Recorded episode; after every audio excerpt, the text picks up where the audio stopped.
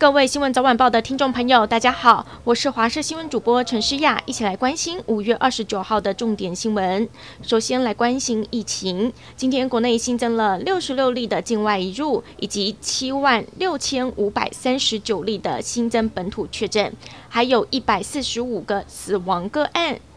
统计今年疫情，现在全台约有将近一百八十万人确诊，死亡人数达到了一千两百零三人，死亡率达到了万分之六点七。其中今天公布新增两位幼童重症，另外一百四十五例死亡个案中有九十五人年龄超过八十岁，没有接种满三剂的就有多达一百零二人。指挥中心再次呼吁长辈接种疫苗，提升保护力。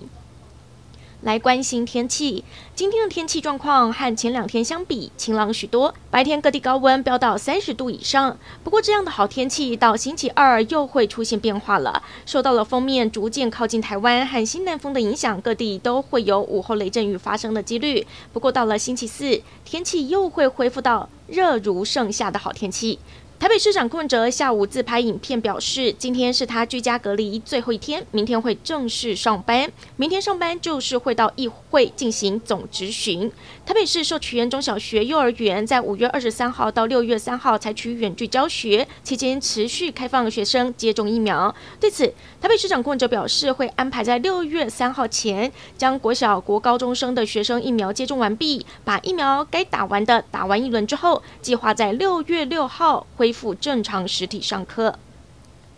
副总统赖清德特地到台中的中央公园视察大型给药得来素的运作状况，因为台中的确诊人数目前是全台前四名，疫情紧绷。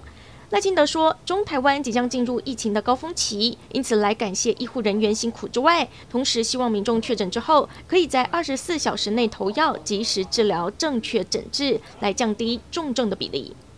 本土疫情不见降温，民众出游意愿低，让嘉义阿里山国家森林游乐区游客数大减，园区里看不到游客，假日入园数掉到剩下六百多人，饭店订房率只剩下一两成。嘉义布袋海上巴士也受到了疫情的影响，旺季业绩却惨淡。业者为了让员工有基本的收入，停航四十天的观光船重开，能载五十人的船，现在只要六个人搭就开航。艺人郭彦均日前分享与医护朋友之间的对话，指称看到这么多孩子就这样走了，引发争议。行政院长苏文昌则表示，最近有团体操作不实的谣言，会加以究责查办。这句话引发蓝营不满，一早党团召开记者会声援郭彦均，要求总统蔡英文以及行政院长苏文昌对人民道歉，还直接到刑事局自首投案，表示要办就一起办。刑事局则强调，目前都还在搜集舆情，尚未立案侦查。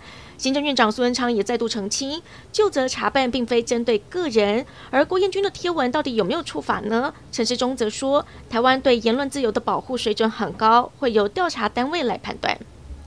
国际消息：第七十五届坎城影展闭幕，瑞典导演鲁本奥斯伦执导的社会讽刺喜剧片《无限悲情》拿下了最大奖——最佳影片金棕榈奖。这是他五年内第二度在坎城夺得此殊荣。而南韩演艺人员今年在坎城很风光，五十五岁南韩国民影帝宋康昊凭着电影《婴儿转运站》勇夺坎城影帝。南韩导演朴赞郁则是凭借着电影《分手的决心》拿下最佳导演奖。片中女主角汤唯原本也是影后大热门，可惜败给伊朗女演员扎拉阿米尔。他以电影《圣珠》得到了坎城影后的殊荣。